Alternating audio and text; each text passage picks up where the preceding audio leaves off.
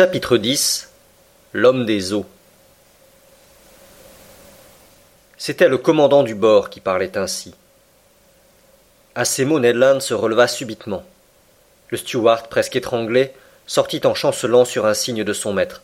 Mais tel était l'empire du commandant à son bord, que pas un geste ne trahit le ressentiment dont cet homme devait être animé contre le Canadien. Conseil, intéressé malgré lui, moi stupéfait, nous attendions en silence le dénouement de cette scène. Le commandant, appuyé sur l'angle de la table, les bras croisés, nous observait avec une profonde attention. Hésitait-il à parler? Regrettait-il ces mots qu'il venait de prononcer en français? On pouvait le croire. Après quelques instants d'un silence qu'aucun de nous ne songea à interrompre, Messieurs, dit-il d'une voix calme et pénétrante, je parle également le français, l'anglais, l'allemand et le latin. J'aurais donc pu vous répondre dès notre première entrevue. Mais je voulais vous connaître d'abord, réfléchir ensuite. Votre quadruple récit, absolument semblable au fond, m'a affirmé l'identité de vos personnes. Je sais maintenant que le hasard a mis en ma présence monsieur Pierre Aronnax, professeur d'histoire naturelle au Muséum de Paris, chargé d'une mission scientifique à l'étranger, Conseil, son domestique, et Ned Land, d'origine canadienne, harponneur à bord de la frégate l'Abraham Lincoln de la Marine nationale des États-Unis d'Amérique. Je m'inclinai d'un air d'assentiment. Ce n'était pas une question que me posait le commandant, donc pas de réponse à faire. Cet homme s'exprimait avec une aisance parfaite, sans aucun accent. Sa phrase était nette, ses mots justes, sa facilité d'élocution remarquable et cependant je ne sentais pas en lui un compatriote. Il reprit la conversation en ces termes. Vous avez trouvé sans doute, monsieur, que j'ai longtemps tardé à vous rendre cette seconde visite. C'est que votre identité reconnue, je voulais peser mûrement le parti à prendre envers vous. J'ai beaucoup hésité. Les plus fâcheuses circonstances vous ont mis en présence d'un homme qui a rompu avec l'humanité. Vous êtes venu troubler mon existence. Involontairement, dis-je. Involontairement répondit l'inconnu en forçant un peu sa voix. Est-ce involontairement que l'Abraham Lincoln me chasse sur toutes les mers? Est-ce involontairement que vous avez pris passage à bord de cette frégate? Est-ce involontairement que vos boulets ont rebondi sur la coque de mon navire? Est-ce involontairement que Maître Land m'a frappé de son harpon? Je surpris dans ces paroles une irritation contenue, mais à ces récriminations j'avais une réponse toute naturelle à faire et je la fis. Monsieur, dis-je, vous ignorez sans doute les discussions qui ont eu lieu à votre sujet en Amérique et en Europe. Vous ne savez pas que divers accidents provoqués par le choc de votre appareil sous-marin ont ému l'opinion publique dans les deux continents. Je vous fais grâce des hypothèses sans nombre par lesquelles on cherchait à expliquer l'inexplicable phénomène dont seul vous aviez le secret. Mais sachez qu'en vous poursuivant jusque sur les hautes mers du Pacifique, l'Abraham Lincoln croyait chasser quelque puissant monstre marin dont il fallait à tout prix délivrer l'océan. Un demi-sourire détendit les lèvres du commandant. Puis d'un ton plus calme. Monsieur Aronnax, répondit-il, Oseriez-vous affirmer que votre frégate n'aurait pas poursuivi et canonné un bateau sous-marin aussi bien qu'un monstre? Cette question m'embarrassa, car certainement le commandant Farragut n'eût pas hésité. Il eût cru de son devoir de détruire un appareil de ce genre tout comme un narval gigantesque. Vous comprenez donc, monsieur, reprit l'inconnu, que j'ai le droit de vous traiter en ennemi. Je ne répondis rien, et pour cause. À quoi bon discuter une proposition semblable quand la force peut détruire les meilleurs arguments? J'ai longtemps hésité, reprit le commandant. Rien ne m'obligeait à vous donner l'hospitalité. Si je devais me séparer de vous, je n'avais aucun intérêt à vous revoir. Je vous remettais sur la plateforme de ce navire qui vous avait servi de refuge, je m'enfonçais sous les mers et j'oubliais que vous aviez jamais existé. N'était-ce pas mon droit? C'était peut-être le droit d'un sauvage, répondis-je. Ce n'était pas celui d'un homme civilisé. Monsieur le professeur, répliqua vivement le commandant, je ne suis pas ce que vous appelez un homme civilisé. J'ai rompu avec la société tout entière pour des raisons que moi seul j'ai le droit d'apprécier. Je n'obéis donc point à ces règles, et je vous engage à ne jamais les invoquer devant moi. Ceci fut dit nettement. Un éclair de colère et de dédain avait allumé les yeux de l'inconnu, et dans la vie de cet homme j'entrevis un passé formidable. Non seulement il s'était mis en dehors des lois humaines, mais il s'était fait indépendant, libre dans la plus rigoureuse acception du mot, hors de toute atteinte. Qui donc oserait le poursuivre au fond des mers, puisqu'à leur surface il déjouait les efforts tentés contre lui? Quel navire résisterait au choc de son monitor sous-marin? Quelle cuirasse, si épaisse qu'elle fût, supporterait les coups de son éperon Nul entre les hommes ne pouvait lui demander compte de ses œuvres. Dieu s'il y croyait, sa conscience s'il en avait une, étaient les seuls juges dont il pût dépendre. Ces réflexions traversèrent rapidement mon esprit pendant que l'étrange personnage se taisait, absorbé et comme retiré en lui-même. Je le considérais avec un effroi mélangé d'intérêt, et sans doute, ainsi que considérait le sphinx. Après un long silence, le commandant reprit la parole. J'ai donc hésité, dit-il, mais j'ai pensé que mon intérêt pouvait s'accorder avec cette pitié naturelle à laquelle tout être humain a droit. Vous resterez à mon bord, puisque la fatalité vous y a jeté. Vous y serez libre, et en échange de cette liberté, toute relative d'ailleurs, je ne vous imposerai qu'une seule condition. Votre parole de vous y soumettre me suffira. Parlez, monsieur, répondis-je. Je pense que cette condition est de celle qu'un honnête homme peut accepter. Oui, monsieur. Et la voici. Il est possible que certains événements imprévus m'obligent à vous consigner dans vos cabines pour quelques heures ou quelques jours, suivant le cas. Désirant ne jamais employer la violence, j'attends de vous dans ce cas, plus encore que dans tous les autres, une obéissance passive. En agissant ainsi, je couvre votre responsabilité, je vous dégage entièrement, car c'est à moi de vous mettre dans l'impossibilité de voir ce qui ne doit pas être vu. Acceptez-vous cette condition? Il se passait donc à bord des choses tout au moins singulières et que ne devaient point voir des gens qui ne s'étaient pas mis hors les lois sociales. Entre les surprises que l'avenir me ménageait, celle-ci ne devait pas être la moindre. Nous acceptons, répondis-je. Seulement, je vous demanderai, monsieur, la permission de vous adresser une question, une seule. Parlez, monsieur. Vous avez dit que nous serions libres à votre bord. Entièrement. Je vous demanderai donc ce que vous entendez par cette liberté. Mais la liberté d'aller, de venir, de voir, d'observer même tout ce qui se passe ici, sauf en quelques circonstances rares. La liberté enfin dont nous jouissons nous-mêmes, mes compagnons et moi. Il était évident que nous ne nous entendions point. Pardon, monsieur, repris-je, mais cette liberté, ce n'est pas celle que tout prisonnier a de parcourir sa prison. Elle ne peut nous suffire. Il faudra cependant qu'elle vous suffise. Quoi? Nous devons renoncer à jamais de revoir notre patrie, nos amis, nos parents Oui, monsieur. Mais renoncer à reprendre cet insupportable joug de la terre que les hommes croient être la liberté n'est peut-être pas aussi pénible que vous le pensez. Par exemple, s'écria Ned Land, jamais je ne donnerai ma parole de ne pas chercher à me sauver. Je ne vous demande pas de parole, Maître Land, répondit froidement le commandant. Monsieur, répondis-je, emporté malgré moi, vous abusez de votre situation envers nous. C'est de la cruauté.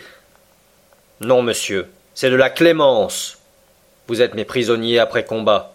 Je vous garde, quand je pourrai d'un mot vous replonger dans les abîmes de l'océan. Vous m'avez attaqué. Vous êtes venu surprendre un secret que nul homme au monde ne doit pénétrer, le secret de toute mon existence. Et vous croyez que je vais vous renvoyer sur cette terre qui ne doit plus me connaître? Jamais En vous retenant. Ce n'est pas vous que je garde. C'est moi-même. Ces paroles indiquaient de la part du commandant un parti pris contre lequel ne prévaudrait aucun argument.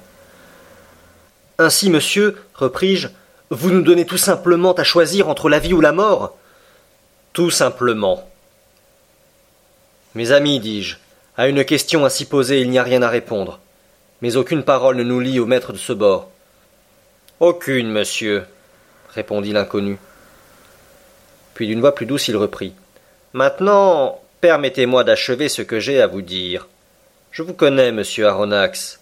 Vous, sinon vos compagnons, vous n'aurez peut-être pas tant à vous plaindre du hasard qui vous lie à mon sort. Vous trouverez parmi les livres qui servent à mes études favorites cet ouvrage que vous avez publié sur les grands fonds de la mer. Je l'ai souvent lu. Vous avez poussé votre œuvre aussi loin que vous le permettez la science terrestre, mais vous ne savez pas tout. Vous n'avez pas tout vu.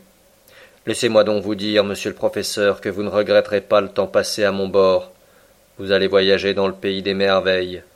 L'étonnement, la stupéfaction seront probablement l'état habituel de votre esprit. Vous ne vous blaserez pas facilement sur le spectacle incessamment offert à vos yeux.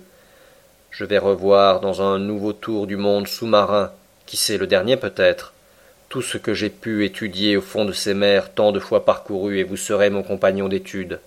À partir de ce jour, vous entrez dans un nouvel élément. Vous verrez ce que n'a vu encore aucun homme, car moi et les miens nous ne comptons plus, et notre planète, grâce à moi, va vous livrer ses derniers secrets. Je ne puis le nier, ces paroles du commandant firent sur moi un grand effet. J'étais pris là par mon faible, et j'oubliais pour un instant que la contemplation de ces choses sublimes ne pouvait valoir la liberté perdue. D'ailleurs, je comptais sur l'avenir pour trancher cette grave question, aussi je me contentais de répondre Monsieur, si vous avez brisé avec l'humanité, je veux croire que vous n'avez pas renié tout sentiment humain. Nous sommes des naufragés, charitablement recueillis à votre bord. Nous ne l'oublierons pas. Quant à moi, je ne méconnais pas que si l'intérêt de la science pouvait absorber jusqu'au besoin de liberté, ce que me promet notre rencontre m'offrirait de grandes compensations. Je pensais que le commandant allait me tendre la main pour sceller notre traité. Il n'en fit rien. Je le regrettais pour lui. Une dernière question, dis-je, au moment où cet être inexplicable semblait vouloir se retirer. Parlez, monsieur le professeur. De quel nom dois-je vous appeler? Monsieur, répondit le commandant, je ne suis pour vous que le capitaine Nemo et vos compagnons et vous n'êtes pour moi que les passagers du Nautilus. Le capitaine Nemo appela. Un steward parut. Le capitaine lui donna ses ordres dans cette langue étrangère que je ne pouvais reconnaître. Puis se tournant vers le Canadien et Conseil, Un repas vous attend dans votre cabine, leur dit-il. Veuillez suivre cet homme. Ça n'est pas de refus, répondit le harponneur. Conseil et lui sortirent enfin de cette cellule où ils étaient renfermés depuis plus de trente heures. Et maintenant, monsieur Aronnax, notre déjeuner est prêt. Permettez-moi de vous précéder. À vos ordres, capitaine. Je suivis le capitaine Nemo, et dès que j'eus franchi la porte, je pris une sorte de couloir électriquement éclairé, semblable aux coursives d'un navire. Après un parcours d'une dizaine de mètres, une seconde porte s'ouvrit devant moi. J'entrai alors dans une salle à manger, ornée et meublée avec un goût sévère. De hauts dressoirs de chêne, incrustés d'ornements d'ébène, s'élevaient aux deux extrémités de cette salle, et sur leurs rayons à lignes ondulées étincelaient des faïences, des porcelaines, des verreries d'un prix inestimable. La vaisselle plate y resplendissait sous les rayons que versait un plafond lumineux dont de fines peintures tamisaient et adoucissaient l'éclat. Au centre de la salle était une table richement servie. Le capitaine Nemo m'indiqua la place que je devais occuper. Asseyez-vous, me dit-il, et mangez comme un homme qui doit mourir de faim. Le dîner se composait d'un certain nombre de plats dont la mer seule avait fourni le contenu, et de quelques mets dont j'ignorais la nature et la provenance. J'avouerai que c'était bon, mais avec un goût particulier auquel je m'habituais facilement. Ces divers aliments me parurent riches en phosphore, et je pensais qu'ils devaient avoir une origine marine. Le capitaine Nemo me regardait. Je ne lui demandai rien, mais il devina mes pensées, et il répondit de lui-même aux questions que je brûlais de lui adresser. La plupart de ces mets vous sont inconnus, me dit-il. Cependant, vous pouvez en user sans crainte. Ils sont sains et nourrissants. Depuis longtemps j'ai renoncé aux aliments de la terre et je ne m'en porte pas plus mal. Mon équipage, qui est vigoureux, ne se nourrit pas autrement que moi. Ainsi dis-je, tous ces aliments sont des produits de la mer? Oui, monsieur le professeur. La mer fournit à tous mes besoins. Tantôt je mets mes filets à la traîne et je les retire, prêts à se rompre. Tantôt je vais chasser au milieu de cet élément qui paraît être inaccessible à l'homme et je force le gibier qui gîte dans mes forêts sous-marines. Mes troupeaux, comme ceux du vieux pasteur de Neptune, sans crainte les immenses prairies de l'océan. J'ai là une vaste propriété que j'exploite moi-même et qui est toujours ensemencée par la main du Créateur de toutes choses. Je regardai le capitaine Nemo avec un certain étonnement, et je lui répondis Je comprends parfaitement, monsieur, que vos filets fournissent d'excellents poissons à table. Je comprends moins que vous poursuiviez le gibier aquatique dans vos forêts sous-marines. Mais je ne comprends plus du tout qu'une parcelle de viande, si petite qu'elle soit, figure dans votre menu. Aussi, monsieur, me répondit le capitaine Nemo, ne fais-je jamais usage de la chair des animaux terrestres? Ceci, cependant, repris-je en désignant un plat où restaient encore quelques tranches de filet?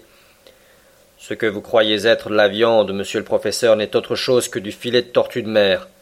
Voici également quelques foies de dauphin que vous prendriez pour un ragoût de porc. Mon cuisinier est un habile préparateur qui excelle à conserver ses produits variés de l'océan. Goûtez à tous ces mets, Voici une conserve d'holothurie qu'un malais déclarerait sans rival au monde. Voilà une crème dont le lait a été fourni par la mamelle des cétacés et le sucre par les grands fucus de la mer du Nord. Et enfin, permettez-moi de vous offrir des confitures d'anémone qui valent celles des fruits les plus savoureux. Et je goûtais plutôt en curieux qu'en gourmet, tandis que le capitaine Nemo m'enchantait par ses invraisemblables récits. Mais cette mer, monsieur Aronnax, me dit-il, cette nourrice prodigieuse, inépuisable. Elle ne me nourrit pas seulement, elle me vêt encore. Ces étoffes qui vous couvrent sont tissées avec le byssus de certains coquillages. Elles sont teintes avec le pourpre des anciens et nuancées de couleurs violettes que j'extrais des aplysies de la Méditerranée. Les parfums que vous trouverez sur la toilette de votre cabine sont le produit de la distillation des plantes marines. Votre lit est fait du plus doux austère de l'océan.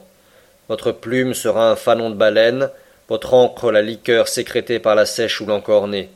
Tout me vient maintenant de la mer, comme tout lui retournera un jour. Vous aimez la mer, capitaine? Oui, je l'aime. La mer est tout. Elle couvre les sept dixièmes du globe terrestre. Son souffle est pur et sain, c'est l'immense désert où l'homme n'est jamais seul, car il sent frémir la vie à ses côtés. La mer n'est que le véhicule d'une surnaturelle et prodigieuse existence. Elle n'est que mouvement et amour. C'est l'infini vivant, comme l'a dit un de vos poètes. Et en effet, monsieur le professeur, la nature s'y manifeste par ses trois règnes, minéral, végétal, animal. Ce dernier y est largement représenté par les quatre groupes de zoophytes, par trois classes des articulés, par cinq classes des mollusques, par trois classes des vertébrés, les mammifères, les reptiles et ces innombrables légions de poissons, ordre infini d'animaux qui comptent plus de treize mille espèces dont un dixième seulement appartient à l'eau douce. La mer est le vaste réservoir de la nature. C'est par la mer que le globe a pour ainsi dire commencé, et qui sait s'il ne finira pas par elle. Là est la suprême tranquillité. La mer n'appartient pas aux despotes. À sa surface, ils peuvent encore exercer des droits iniques, s'y battre, s'y dévorer, y transporter toutes les horreurs terrestres. Mais à trente pieds au-dessous de son niveau, leur pouvoir cesse, leur influence s'éteint, leur puissance disparaît. Ah, monsieur, vivez, vivez au sein des mers, là seulement est l'indépendance, là je ne reconnais pas de maître, là je suis libre. Le capitaine Nemo se tut subitement au milieu de cet enthousiasme qui débordait de lui. S'était-il laissé entraîner au-delà de sa réserve habituelle? Avait-il trop parlé? Pendant quelques instants, il se promena très agité. Puis ses nerfs se calmèrent, sa physionomie reprit sa froideur accoutumée, et se tournant vers moi. Maintenant, monsieur le professeur, dit-il, si vous voulez visiter le Nautilus, je suis à vos ordres.